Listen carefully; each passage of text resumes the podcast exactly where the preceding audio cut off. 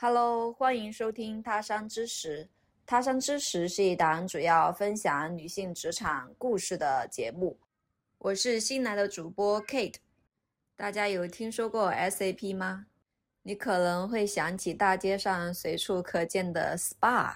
No No No，SAP 是一家公司的名称，也是这家公司研发的产品的名称。目前，SAP 是世界上排名第一的企业管理 ERP 软件。今天的主人公小鱼和 SAP 有着怎样的联系，而又是怎样的选择让他定义为自己的职场生涯为高开低走呢？也许我们可以从他的故事里找到答案。大家好，我是小鱼。很高兴可以在这里和大家分享一下关于我的一些职场上选择的故事。首先，我想简单介绍一下我自己。我目前在一家股票快跌到底的上市公司做 SAP 咨询顾问的角色。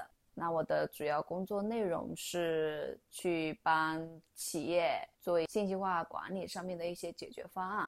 期间，我先后做过香港码头。中国烟草、马氏箭牌、联想智能、富力集团、宁德时代、OPPO 等公司的信息化项目。第一个职场选择，工作内容的选择，这和我为什么后来成为了咨询顾问，然后可以接触到 SAP 息息相关。在我大学毕业后，我拿着艾森哲的 offer，然后来到了广州。经过了期初的一些培训以后，我和另外一个应届毕业生顺利进入到人生中的第一个项目。一开始我们的工作内容比较简单，就是首先先熟悉一些业务流程，然后他还主管他们还会给我们一些操作文档和一些业务文档给我们去看。在这同时，我们会协助主管他们去做一些项目上的一些比较简单的工作。这样的情况下，大约持续了三到四周的时候，我们就接到主管的消息说：“哎，下一周我们要去做一个定向分配了。”因为艾森哲是一个是一家咨询公司，它的主打的系统不是比较单一的。当时我们定向分配的就是两个方向。一个是 N4，然后另外一个是 SAP。我的专业不是计算机专业，也不是软件工程专业，所以对系统这一块就知道的更少了。在得知了这个消息以后，我就上网去搜索了一下。当我搜索 SAP 的时候，跳出来的是斯艾普这家公司，然后去细看才知道。原来赛普公司的主打产品就是 SAP，然后 SAP 就是这一家公司研发。我还看了一下关于 SAP SAP 的一个市场薪资范围与 SAP 咨询的一些工作内容。我又去搜了一下另外一个系统 N4，当时搜出来的一个感觉就是哇，这个系统很少很少，就是信息量很少。怎么样去挖掘它的一些信息？在这个上面我还下了一些功夫，看到了关于 N4 系统的一个介绍。当时还不知道这是一个比较专业性强的一个系统，主要是一些特定行业在用。N4 的市场薪资也不明朗，没有看到相关的一些招聘信息，所以那时候在我的心里就想，可能它会比较小众化一些。两个系统对比以后，我的心里就萌发了一种。想法，我应该是要学 SAP 的，而且我应该要走的就是 SAP 这条路线，因为它对技术的要求并不高。我说的技术是指开发，就是代码那一块的要求并并不是很高，而且它也不是很小众，就是市面上可选择的余地很大。所以当时心里想着说要做 SAP，但是我又在纠结要不要跟主管去表达我的意向，就表达我的想法。然后这样子做会不会对另外一个毕业生影响不好？就这些，我一直都在我的考虑范围内，也要煎熬。因为我表哥他是一个在社会上已经很多年，然后经验比较丰富的人嘛。然后我当时就想说，遇到这个问题，我可以找他去咨询一下，因为之前的一些工作上或者一些学业上的问题，我有我也有和他去做一些沟通嘛，所以这个时候我就自然而然的又找到我表哥，我问我就跟他说，我现在有一个想法，然后他可能也不是特别觉得说这是一个对于我来说比较决定性的选择吧，也是和往常一样。因为做销售出身的他就是比较大胆的那一种类型，然后他就跟我说：“你既然自己有想法了，为什么要要等到到时候主管分配给你说让你去做另外一个系统的时候，你再反悔跟他说我有这个意向呢？你应该主动在有自己想法的时候就去跟他说这个问题呀。”他说这个的时候，我就觉得，嗯，确实是这样子的，我应该要勇敢一点。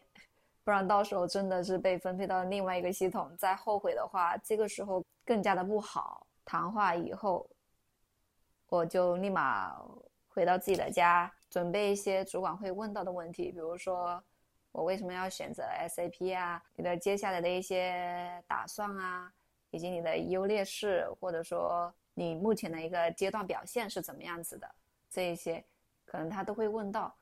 所以，我我都一一笔一画的在我的笔记本上去写下了答案，然后我还演练了好多次，就是怕我没有充分的准备，然后可能这个结果就不太好。鼓起勇气，在第二天的时候就找到主管，收到了我这个意向以后，他说：“好的，我知道了。”嗯就这样子，然后我当时就比较诧异。他居然没有问我一些关于为什么要做啊那些这样子的问题。你有想法，可能就会给你这样子的一个机会。我其实对外企这一点其实是觉得特别好的，就外企的文化特别开明。等公布的时候，我就自然而然的做了 SAP，然后慢慢的跟着主管去学学习 SAP 的一些基础知识以及相关的业务。这是我的第一个选择。工作内容的选择，也感谢当时的主管没有卡得很死，就不像市面上的那一些说什么主管比较苛刻啊。感谢他给我的机会，然后也让我在未来的日子里有了更多选择的权利吧。第二个选择，我想说的是个人家庭和职业发展的选择。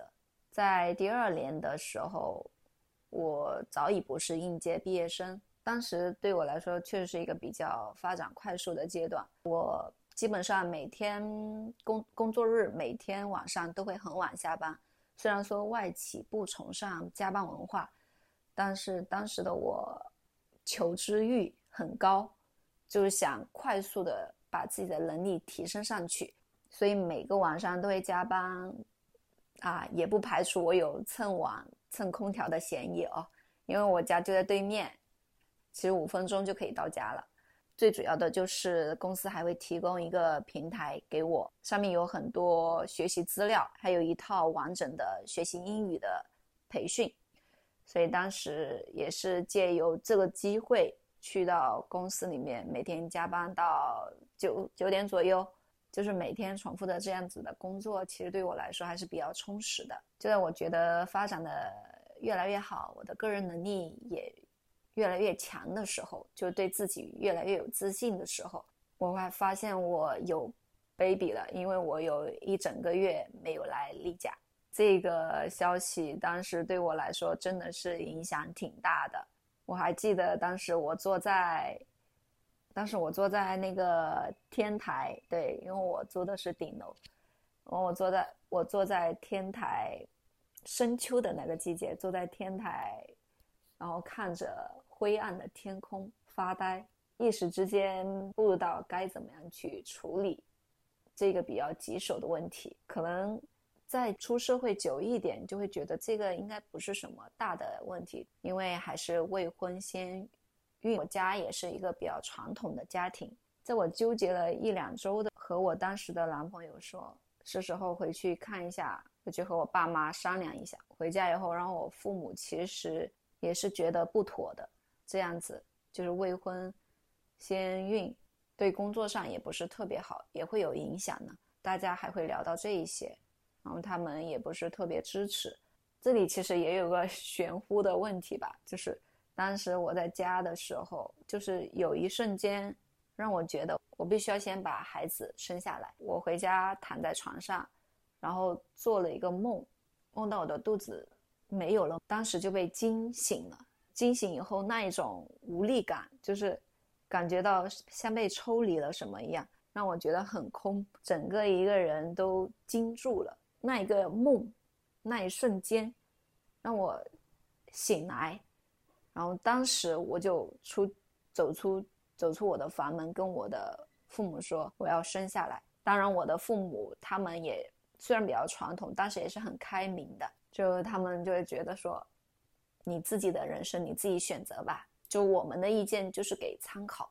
所以这个我还是很感谢我的父母，就是他们会在我的人生中会尊重我的选择，然后就这样，也没有隆重的求婚啊，也没有什么隆重的仪式，结婚、生子。在第二个选择中，我选择了先成家，再立业，这样子的选择也让我在未来的职场生涯里。有一个比较好的优势，就是现在市面上招聘，其实对女性来说也不是特别友好。但如果你是已婚已育的话，那样子可能会比其他没有结婚、没有生育的家、没有生育的女性来说会比较有优势一些。最后，我要说一下我的第三个选择：是否要继续留在大公司。有一天，我在一个项目的工位上坐着，然后脑子里突发奇想了一个问题：难道所有人都和我一样，每天都是这样重复而又单调的工作的吗？对于我这样一个比较好动，然后又比较活跃的人来说，真的是一种煎熬吧？就是“煎熬”这个词，真的也是不为过的。因为就是对着系统有问题的时候，跟业务部门去对接一下；没问题的时候，就每天在那里做一些自学。当时坐在那个项目的工位上，我就在想：这个社会上，难道没有一种比我现在所做的工作更有趣的吗？因为我自己一个人来广州嘛，那身边的朋友其实也比较少，也没有什么人可以分享一下同龄人都有什么样的。生活呀，都有什么样的工作内容啊？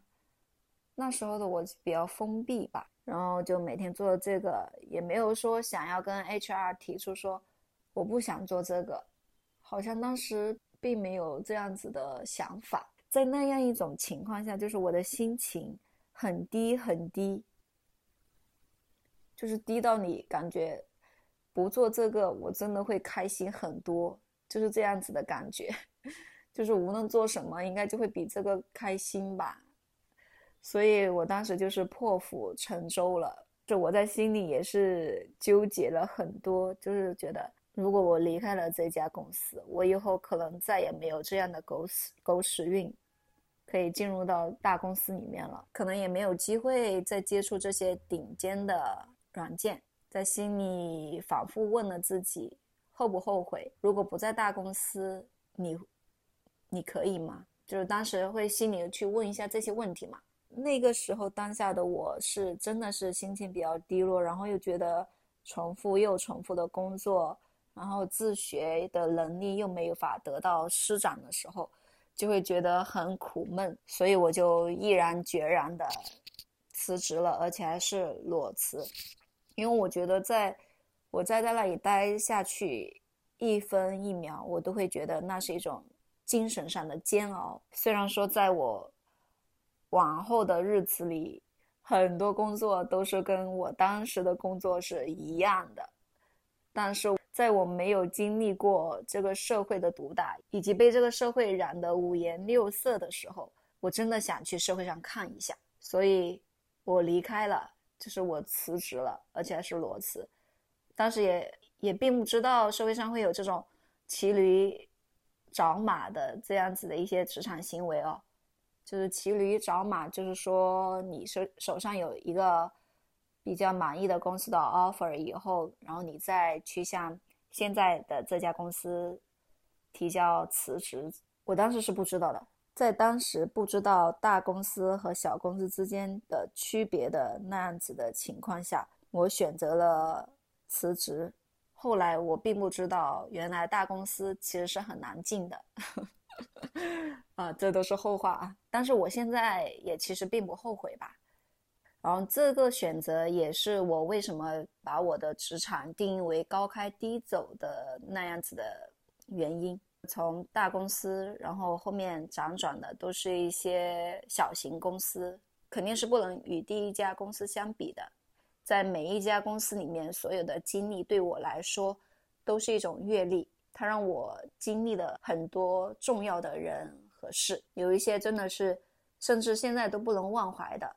虽然世界五百强的光环很强大，但是我也相信那一句话，就是一直在职场界说的：“离开这家公司，你是谁？”这句话是我刚步入职场的时候一直记在心里的，然后这也是我未来一直。然后自我完善的一个动力，在做顾问的这几年生涯里，就真的是不是在出差，就是在出差的路上，啊，飞过好多地方，走过好多的路，然后加过好多的班，经常晚上很晚才回到酒店，然后这样子的日子，其实也也实现了那首歌。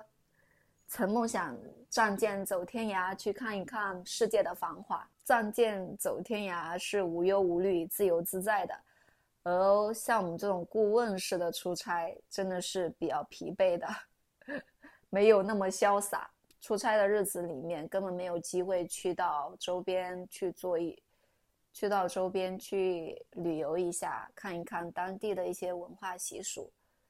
就更多的是加班。我记忆比较深刻的是在深圳的那一次项目里面，就是我们整个项目组加班到第二天凌晨六点，呃，第二天的六点，就是为了在国庆节一天前一天，为了上，为了保证项目的顺利上线，有时候还为了可以早一点回去跟家人团聚，然后会牺牲掉一些晚上的时间去加班。所以做顾问其实是真的比较累的，比较苦逼的。辗转了这么多家公司，我觉得无论是流程比较标准化的大公司，还是管理比较混乱的小公司，其实每一种公司的经历都会让你觉得很特别。只有在经历过这些大大小小的公司以后，你才会发现你最终想要什么，想去什么样的公司，或者说。